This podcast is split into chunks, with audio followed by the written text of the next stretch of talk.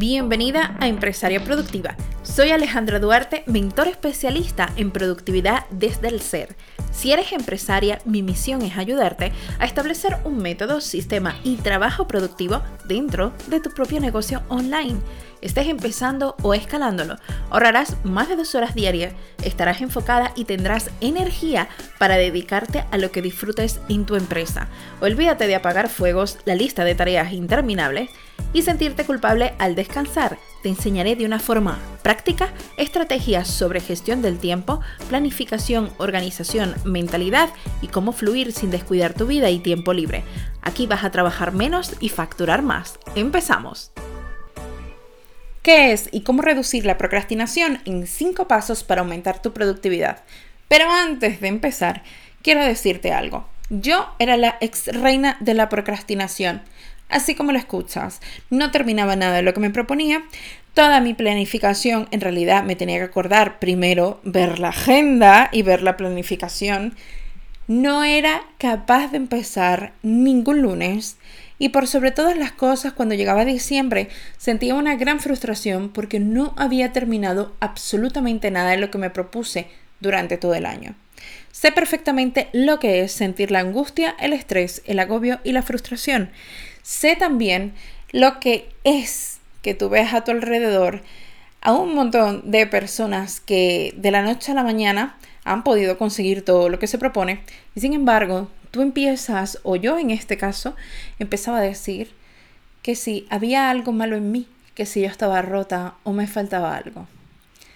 Sé por lo que estás pasando, porque como te he dicho anteriormente, yo era la ex reina de la procrastinación. ¿Y qué es esto? Simple, es posponer hasta que ya es demasiado tarde una actividad o una tarea que tú tenías programada. Tan sencillo como eso, o un objetivo también en este caso. Déjame decirte que independientemente de que tú decidas posponer consciente o inconscientemente una tarea, detrás de la procrastinación hay una base emocional. Hay una base, pueden ser patrones, creencias, todo limitante que en realidad no hace que este, te impulse en tu camino. ¿Qué sucede cuando nosotros dejamos proyectos a medias, dejamos las cosas para último minuto o cuando tiendes a subestimar el tiempo que dices, ay no, eso seguramente me llevará cinco minutos y luego has estado todo un día haciéndolo cuando ya es demasiado tarde? Déjame decirte algo, imagínate a tus clientes entrando en tu negocio y viendo que haces lo que ellos tan, con tanto cariño te han encargado o con tanto esfuerzo te han pagado o que sencillamente confiaban en ti y entren en tu negocio y vean que tú dejas todas las tareas para el último minuto. Que vean que tú te angustias por andar publicando en redes sociales, por hacer el blog, la web, por atenderles. Esto de verdad no es justo ni para ti ni para ellos, porque sencillamente, eh, como en este mundo emprendedor, a nosotras nos están pagando en este caso para prestar un servicio y la única forma que tienes en este momento para diferenciarte es que tu servicio sea de calidad impoluta. Entonces, ¿qué sucede y qué tiene que ver todo esto con la procrastinación? Pues muchísimo tiene que ver, porque si por ejemplo tú dejas todo abandonado hasta el último minuto, la calidad de tu servicio desciende. Y de verdad te voy a decir una cosa, fíjate que cuando yo trabajaba por cuenta ajena, no, no había nada más productivo que el último día antes de que una persona se fuera de vacaciones. Era impactante cómo todas las personas terminaban todo lo que tenían pendiente meses atrás para poderse irse de vacaciones tranquilas. Pero en este caso, tú eres emprendedora y todo depende de ti en tu negocio, a menos de que tengas ya una empresa que tenga facturación recurrente, que aquí sí necesitas un equipo para poder delegar. Entonces, ¿qué sucede? ¿Cuál es el impacto de procrastinar dentro de tu negocio? Primero, tener baja productividad, sentirte impotente, con culpa y desconfianza en ti, porque como te la pasas corriendo con angustia y estrés, a veces sientes de que no puedes con esta carga de trabajo.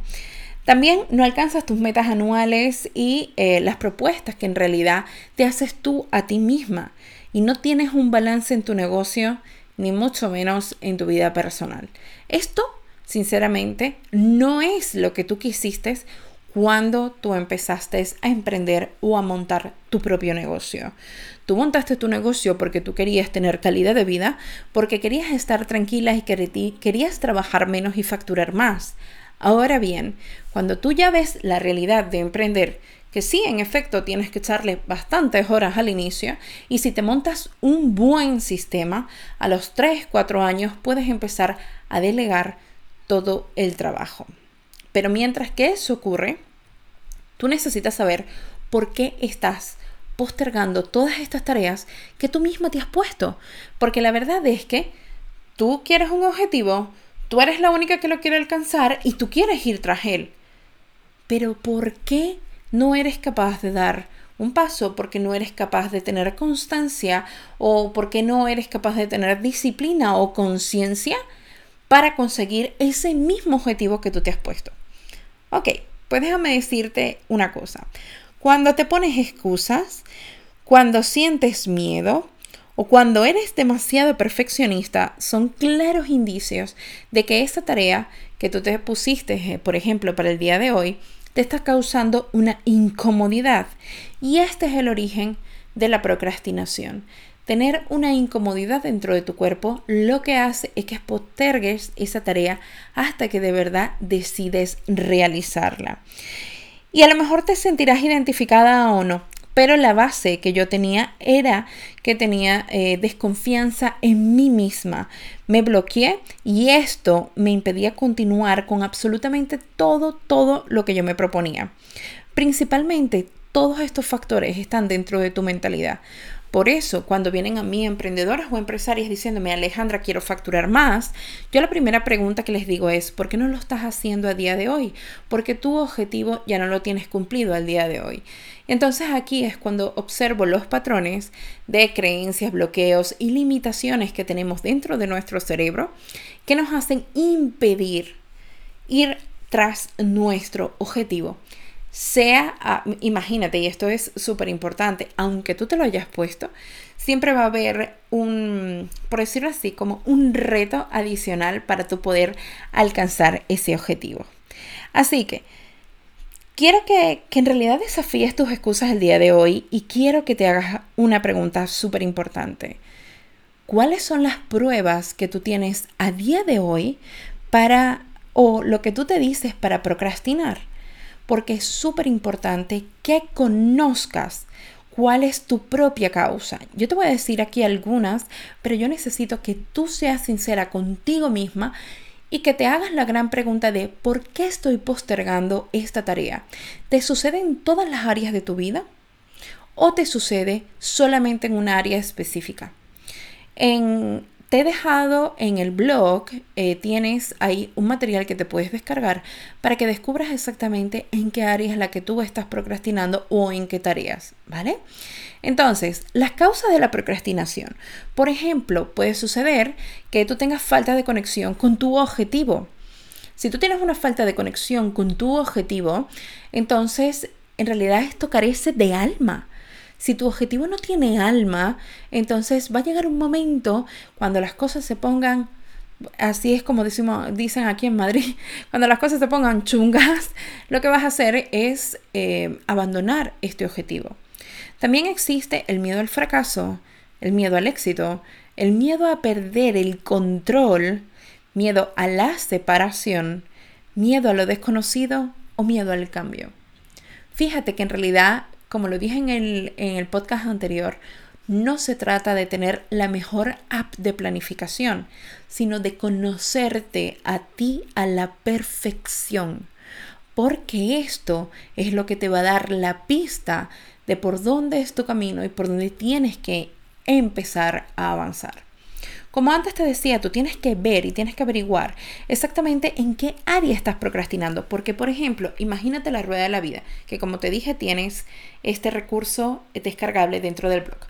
Imagínate el área de la vida, o sea, la rueda de la vida. ¿En qué área se divide, por ejemplo, tu vida? La mía en finanzas, en espiritualidad, en formación, en conexión, este, en negocio también cuáles son las tareas y de a qué área pertenece según la que tú estás procrastinando. Por ejemplo, ok, este, tengo que establecer un orden en mis finanzas. El orden en tus finanzas dentro de tu vida personal o dentro de tu negocio. Porque si tú, por ejemplo, tienes este bloqueo a nivel eh, negocio, puede que también lo tengas a nivel de tu vida personal. Así que te voy a decir algo. Si tú, por ejemplo, estás procrastinando una actividad o una tarea dentro de tu vida y a la par encuentras la similitud con tu negocio, entonces esto es algo que tienes que empezar a trabajar de inmediato. No solamente porque en el futuro este, te vas a encontrar con que no has avanzado en esa área, sino todo lo contrario, que ha ido a peor. Porque si tú no le das la energía que necesita esa área, siempre va a chupar la energía del resto de las áreas. Y por lo tanto, el resto de las áreas se van a empequeñecer y la que necesita que le prestes atención también va a estar más pequeñita. Entonces necesitas urgentemente prestarle atención. Y ahora bien, te quiero decir cuál es el ciclo de la procrastinación. La procrastinación ocurre cuando, por ejemplo, tú te pones un objetivo, no sabes cómo alcanzarlo, por lo tanto tu cerebro no tiene una ruta fácil a seguir, por lo tanto se distrae, crea excusas y luego se siente culpable por no conseguirlo. Fíjate que este ciclo de procrastinación surge desde principalmente no saber cómo hacer las cosas de forma correcta. Por eso aquí te dejo cinco estrategias que yo misma he usado y que de verdad que a mí me han servido muchísimo para reducir la procrastinación. Lo primero que necesitas saber es enfocarte en una tarea que, este, que por ejemplo, como te dije, la de las áreas de la vida, tengas que poner el foco. Si tú, por ejemplo, tienes eh, en este caso las finanzas muy bajas, necesitas poner foco ahí por mucho que duela. Sé que a veces abrir la cuenta del banco y ver que tienes, yo qué sé, mil, dos mil, tres mil euros, puede o a veces cero, puede resultar bastante incómodo, pero necesitas contarte la verdad para poder hacer una lista de posibles soluciones y ponerte en acción. Luego, el paso, la estrategia número dos que yo, que yo, por ejemplo, hice es que me ponía un tiempo específico, por ejemplo, a una tarea. Si yo tenía que revisar mis cuentas bancarias y mis finanzas, yo lo que hacía era que me ponía ese objetivo durante el día y hasta que no terminara de cumplir ese objetivo, no me iba a dormir. Ese era el trato que yo tenía conmigo misma. Por otra parte, este, si te pillas procrastinando, en este caso a mí también me pasaba bastante, yo corregía el comportamiento de inmediato. Yo decía, ok, eh, hay una tarea que no quiero realizar, me estoy pillando que estoy viendo ahora mismo televisión, por lo tanto, de forma consciente, decido y elijo en este momento terminar esa tarea. Apagaba la televisión y me iba enseguida a mi despacho a continuar esa tarea que había dejado en la mitad. Sé que hay veces que son las redes sociales, sé que pueden ser este, tus hijos que pueden entrar y te pueden distraer. O por ejemplo pueden ser pendientes que tú tengas. Pero si tú haces una elección consciente de retomar esa tarea que has dejado pendiente, créeme que te vas a sentir muchísimo mejor cuando al final del año digas, wow, todo lo que avancé durante este año simplemente por pillarme procrastinando y decidir de forma consciente no seguir haciéndolo. Luego, también puedes felicitarte cada vez que termines una tarea. Y déjame decirte que aquí hay una cosa súper importante que este, yo no, por ejemplo, yo no lo hacía antes. Y era de que cada vez que yo terminaba un día de planificación, oye, es que, te voy a ser sincera, yo no era capaz de terminar un día de planificación. En realidad es que no era capaz ni siquiera de terminar una sola tarea al día. Entonces, ¿qué fue lo que yo hice? Hice un sistema de recompensas hacia mí misma. Por ejemplo, cada vez que yo terminaba una tarea, lo que hacía era de que me daba las felicitaciones, este, mm, por ejemplo, en este caso me daba una cena con gusto o pedía comida para cenar o me daba una ducha o me hacía un masaje relajante o me iba para cualquier sitio andar cinco minutos, cualquier recompensa que tú quieras esa es la que necesitas para que te impulse cada día. Y luego la quinta es que yo, por ejemplo, me busqué a un accountability partner. Un accountability partner es una persona que tú los, los domingos, por ejemplo, le dices, y esto lo hago en mi mentoring grupal Focus, eh, yo lo que hice con ellas en este caso, para que no estuvieran solas así como yo en su momento, me creé un grupo de WhatsApp con dos personas que yo todas las semanas les decía cuáles eran mis objetivos a seguir. A seguir. De verdad que te voy a decir algo, esto a mí me ayudó muchísimo, pero sinceramente ay, lo tengo que decir. Sinceramente me costaba decirle a personas o amigos míos o a compañeros que no había conseguido nada de lo que me proponía esa semana. Por lo tanto, yo misma como me entraba un poquito de estrés saber que llegaba domingo y que yo tenía que reportar qué era lo que yo, por ejemplo, había terminado y lo que no, eh, empecé a comprometerme muchísimo más. Y aquí te quiero dar un tip muy importante. Fíjate que muchas veces solemos comprometernos con personas que están afuera y que son externas. Como por ejemplo, lo digo mucho en un training que yo hago y es de que tú eh, cuando vas para, por ejemplo, aquí una boda en España, eh, te suelen invitar con un año de anticipación y tú sabes que de aquí dentro de un año tú vas a ir a esa boda. Ok, entonces, ¿qué ocurre? Porque tú te comprometes con personas externas y no contigo porque es mucho más doloroso con, o sea, por ejemplo, eh, comprometerte contigo porque tú sabes de que si no lo haces esto te va a generar una frustración. En cambio, si tú lo haces de, o sea, de forma externa, como puede ser con un tercero, bueno, no te va a causar tanto dolor, pero este, pero bueno, ya con otra persona siempre es más fácil comprometerte. Así que eh, yo, por ejemplo, en este caso a mí me ayudó muchísimo, muchísimo esta técnica yo te invito a que la hagas. Fíjate que ahora mi accountability partner es mi esposo en este caso y yo, por ejemplo, le digo, oye, mira, tengo que terminar esto o tengo que hacer X cosa y luego el viernes vamos y hacemos X cosa. Entonces, a mitad de semana yo siempre, el, el viernes y me pregunta, oye, mire, ¿cómo vas con tu objetivo? Y le digo, ay, voy muy bien, no sé qué. Y recuerda una cosa, cuando ya tú has sido procrastinadora, nunca dejas de serlo. Tú puedes tener más o menos compromiso, puedes tener procrastinación consciente o procrastinación inconsciente, pero si tú, por ejemplo, no te pones un límite todos los días, siempre va a, como va a volver ese comportamiento hacia ti. Por eso a día de hoy yo tengo una conciencia plena sobre las cosas que en realidad yo quiero conseguir, el para qué los quiero conseguir y la recompensa que yo me voy a llevar al finalizar el año si realmente he cumplido toda mi programación. Así que, dicho esto, quiero, quiero en realidad que te pongas eh, a pensar porque existen cinco tipos de procrastinadoras y te las voy a describir brevemente para que tú te identifiques con un perfil. Simplemente esto es por encima, esto es eh, como un perfil macro donde sencillamente van a estar recogidos una serie de comportamientos y en función de con qué perfil te identifiques tú, tienes material en el blog para poderlo trabajar, ¿sí? Ok, tenemos a la soñadora. La soñadora, la procrastinadora soñadora, es aquella que en realidad este, tiene poca capacidad de planificación. En realidad no les gusta planificarse porque así evitan la desilusión. Eh, aparte de que no les gusta planificarse, lo que hacen es siempre estar montadas por allá arriba en una nube, diciendo, bueno, sí, cuando tengamos nuestra web, cuando podamos hacer este objetivo, pero evitan a toda costa comprometerse porque así este, no están, evita están evitando la frustración, están evitando eh, decir, ok, fracasé. ¿Sí? Luego tenemos a la procrastinadora último minuto. Tengo que reconocer algo muy importante y es de que yo he pasado por cada una de estas fases, ¿sí? La procrastinadora último minuto es la que deja todo siempre para después, siempre hay tiempo, o me gusta trabajar bajo presión.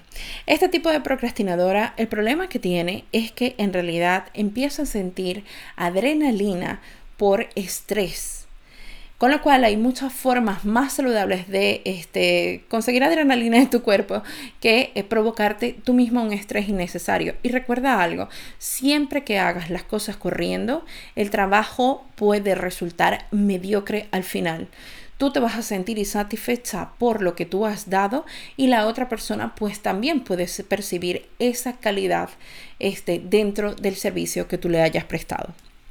Luego tenemos a la procrastinadora agobiada. Esta carece de prioridad. Para ella todo, absolutamente todo es urgente. Tanto la llamada como para su mamá, como la llamada para un proveedor, como una venta, como hacer el training. Absolutamente todo es prioritario todo es urgente y no se marca una pauta para decir, ok, el día de hoy hago esto, esto y esto. Por lo tanto, ella lo que hace es saltar de tarea en tarea a lo loco, sin ningún tipo de estructura y por lo tanto, cuando llega la noche son las que dicen, estoy agotada y no he hecho nada. ¿Te suena?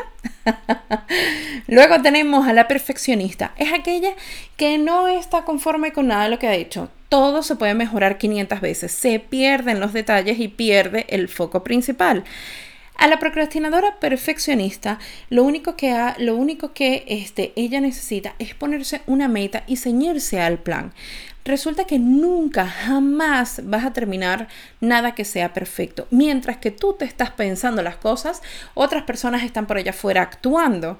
Por lo tanto, eso significa que no hace falta que tengas la web perfecta, no hace falta que tengas el podcast perfecto, no hace falta que tengas el podcast perfecto, ni todos los materiales que tú en realidad sientes que necesitas para poder avanzar.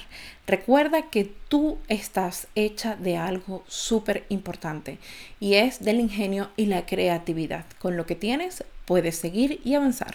Y por último tenemos a las miedosas. ¡Wow! Estas me encantan porque yo estuve aquí durante más, bueno, estuve aquí eh, aproximadamente dos años. Entonces, eh, las procrastinadoras miedosas son las que no quieren enfrentarse al miedo, sienten que van a fracasar antes de empezar. Y si nos critican, y si pasa algo, y si la web se cae, y si somos pesimistas, y si se cruza el sol con las estrellas y resulta que ese día justo no hay luz, entonces eh, tienen miedo porque están saliendo de su zona de confort. Y es precisamente una de las cosas más extraordinarias, ya con este nivel de conciencia es más extraordinaria de lo que este, uno puede pensar. Pero cuando tú te encuentras en ese círculo, tú no sabes si en realidad eh, los pasos que estás dando los estás dando en tierra firme o los estás dando en arena movediza. Déjame decirte algo, no importa dónde estés dando los pasos, porque el aprendizaje que tengas en, en plano 5D, o sea, en plano espiritual, te va a ayudar a seguir tu camino. Yo sé, y de esto lo digo siempre, cuando nosotras nos equivocamos y cometemos errores, porque yo también los cometo, nos sentimos frustradas, angustiadas. Perfecto, ese es en el plano 3D. Pero en el plano 5D, que es el plano espiritual, ahí estamos aprendiendo una gran lección y sabemos ya cómo no lo tenemos que hacer. Así que ahora te quiero dejar cinco pasos para reducir la procrastinación. Lo primero, sé consciente y no culpable. Tienes que dejar de echarte la culpa por absolutamente todo lo que pasa en tu vida. Sí, son decisiones que has tomado, sí, las has tomado tú de forma consciente o inconsciente, pero de nada te sirve llevarte esto al futuro.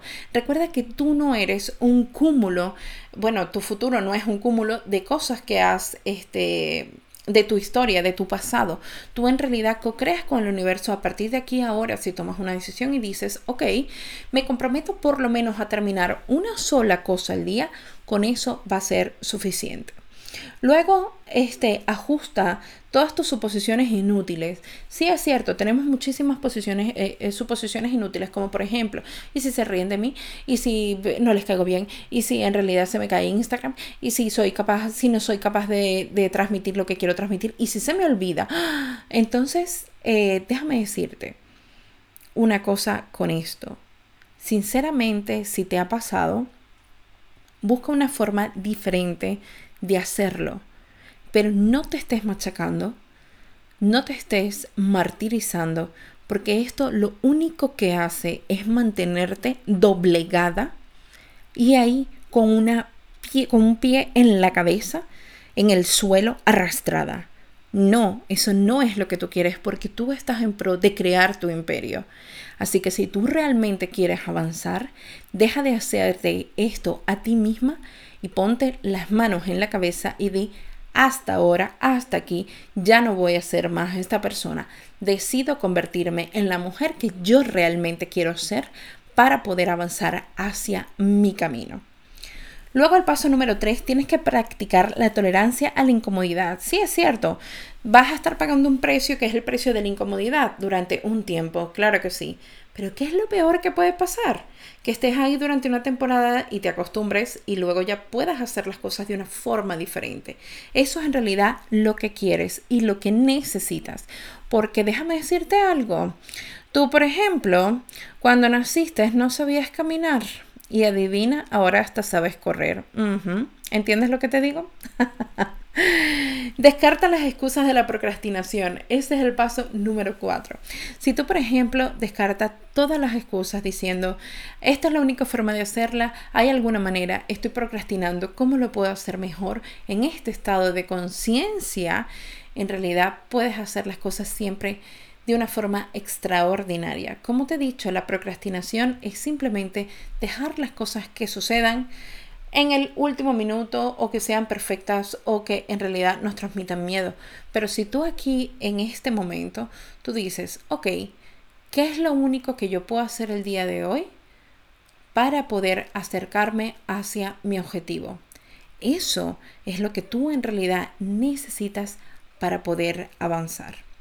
Y luego, por último, establece tu estrategia práctica. Y no hay nada más práctico que las preguntas poderosas. Tú puedes intentar un paso de la tarea hoy, puedes hacer otro mañana, te puedes equivocar al tercer día y puedes empezar de nuevo al cuarto. No hay prisa, no hay una carrera. Lo más importante es de que tú sepas y te cuentes la verdad de que estás haciendo para ti algo el día de hoy. Así que te espero por el blog porque te he dejado un material espectacular para que te descargues. Recuerda que si nadie te enseñó a ser productiva, ¿cómo lo vas a conseguir tú sola? Si estás decidida a cambiarlo, contáctame y veremos juntas cuál de mis programas es el que mejor te ayuda a enfocarte, a planificarte y a terminar todo lo que te propongas. Mantén tu enfoque, tu planificación y tus objetivos tomando acción. Descárgate el material extra en alejandraduartecoach.com barra blog. Deja tus comentarios, preguntas o ideas porque estaré encantada de ayudarte. Nos vemos en el siguiente episodio.